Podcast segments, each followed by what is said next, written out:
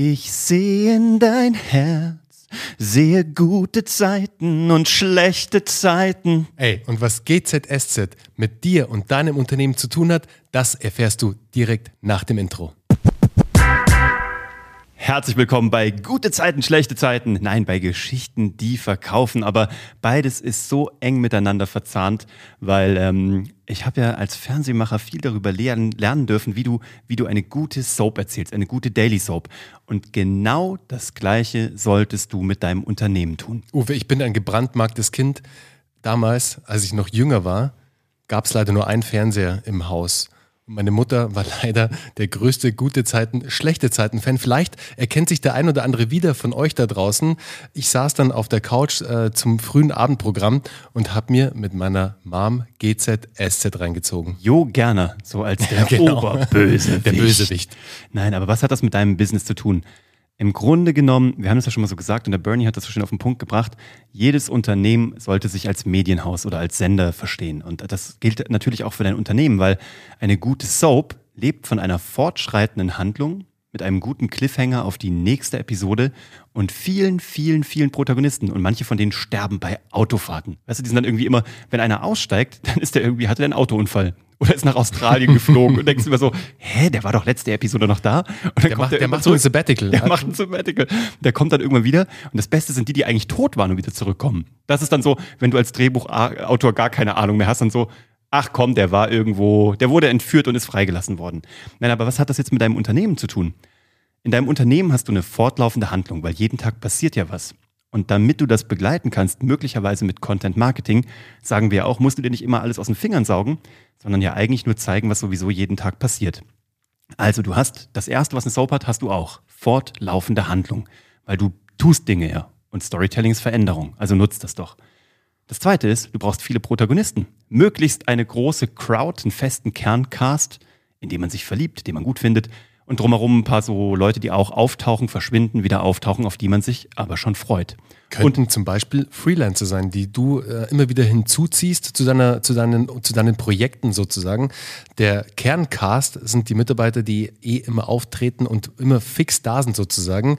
Und ich meine, schau mal, wann haben wir Daniel eingeführt? Vor x Folge, ich weiß nicht, Im natürlich. September, glaube genau. ich. Und Daniel ist nicht nur unser Lieblingsmitarbeiter Numero uno sozusagen, sondern auch ein Protagonist der Kalemer und von Grafenstein GmbH, beziehungsweise von Geschichten, die verkaufen. Viele Grüße übrigens ins Homeoffice an den lieben Daniel, so der heute mit der Produktion von diesem Podcast ausnahmsweise mal nichts zu tun hat. Ganz genau. Deswegen wundert euch nicht, heute gibt es auch kein YouTube-Video dazu, etc. pp.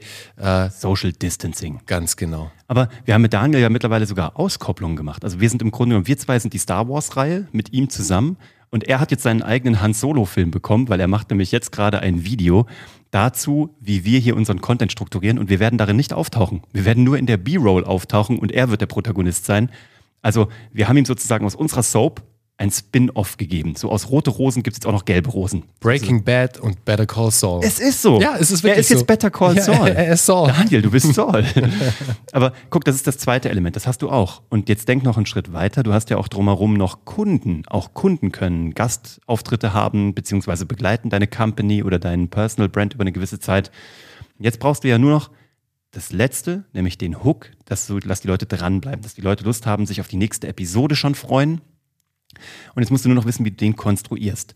Und das ist ganz einfach. Storytelling, viele machen da so ein Bohai und ein Geheimnis draus. Eigentlich ist es immer nur, ich stelle eine Frage, ich gebe eine Antwort, die aber noch nicht alles beantwortet, sondern eigentlich wieder eine neue Frage stellt. Das ist die Idee. Schlechtes Storytelling ist Frage, vollumfängliche Antwort, Frage, vollumfängliche Antwort. Die Antwort gibst du erst beim Happy End. Und jetzt kommt der Clou. Eine GZSZ, Soap, hat kein Ende. Die ist endlos. Man sagt, das Ende von GZSZ kennt nur Chuck Norris. Weil das ist die Idee davon. Die Idee ist, dass es endlos ist. Du hast zwar ein Episodenende und kannst ein Zwischenfazit ziehen. Das kann mal ein Scheitern sein, das kann aber auch mal ein Gewinnen sein. Aber wenn du gescheitert bist, wollen natürlich alle wissen, steht er wieder auf oder steht sie wieder auf, steht die Company wieder auf. Ist ein toller Cliffhanger. Und auch von uns nochmal der Reminder, erzähl, wie gesagt, auch deine Scheiterungsgeschichten, sind wir schon mal drauf eingegangen. Also lass hinten Informationen offen, damit die Leute sich schon wieder aufs nächste Mal freuen können. Mega. Das war's. Und da erzählst du gute Zeiten und schlechte Zeiten. Und aus gutem Grund ist das bipolar. Du erzählst beides, wie Yin und Yang. Zeig also beide Seiten, zeig beide Seiten der Medaille. Trau dich, dein Licht zu zeigen, aber auch deinen Schatten, auch als Unternehmen, weil du dann die Leute mitnimmst, eine emotionale Bindung aufbaust und Leute haben Bock drauf, am nächsten Tag einzuschalten, um zu gucken, ob du deine Heldenreise voranschreitest. Total. Also eigentlich musst du nur, und nur ist jetzt natürlich, äh, ist nicht nur nur, eigentlich ein sehr guter Drehbuchschreiber einer Soap werden für dein Unternehmen. Genau, und da nochmal an der Stelle äh, unser Lieblingsbuch, Die Odyssee des Drehbuchschreibers. Ich wollte es gerade sagen. Ja. ja, bitte hol's dir. Es ist wirklich ein Invest von, ich weiß nicht, 29 Euro. Das kannst du besser nicht machen. Und wir freuen uns auf deine persönliche Soap. Gute Zeiten, schlechte Zeiten, große Gewinne, kleine Gewinne. Ich habe keine Ahnung. Äh, tolle, viele Projekte, rote Rosen und Julia, Sturm der Liebe. Und äh, damit sind wir raus, freuen uns aufs nächste Mal und auf deine Soap. Lass uns gerne ein Abo da oder schick das an jemanden weiter, der auch äh, GZSZ-Fan ist oder aber ein Unternehmen hat, was auch eine Soap erzählen sollte. Und ich habe noch eine Bitte an dich. Wir freuen uns extrem auf deine Frage zur nächsten QA. Wir brauchen wieder ein bisschen Futter, Leute. Schickt uns mal über LinkedIn oder über Instagram oder gerne auch direkt per Mail an office.kuvg.de eure Fragen zum Thema Content Marketing, zum Thema Storytelling. Bisher kamen so coole Fragen rein von wirklich tollen Menschen und uns macht es extrem Spaß. Und vor allem, ich meine, ist ja auch so ein bisschen im Eigennutzen. Mhm. Ihr baut dadurch unseren Redaktionsplan. Deswegen erleichtert uns doch mal ein bisschen die Arbeit. Come on. Außerdem schreibt ihr unsere Soap fort. Ja, so ist es. Bis zum nächsten Mal. Ciao, macht's Ciao. gut.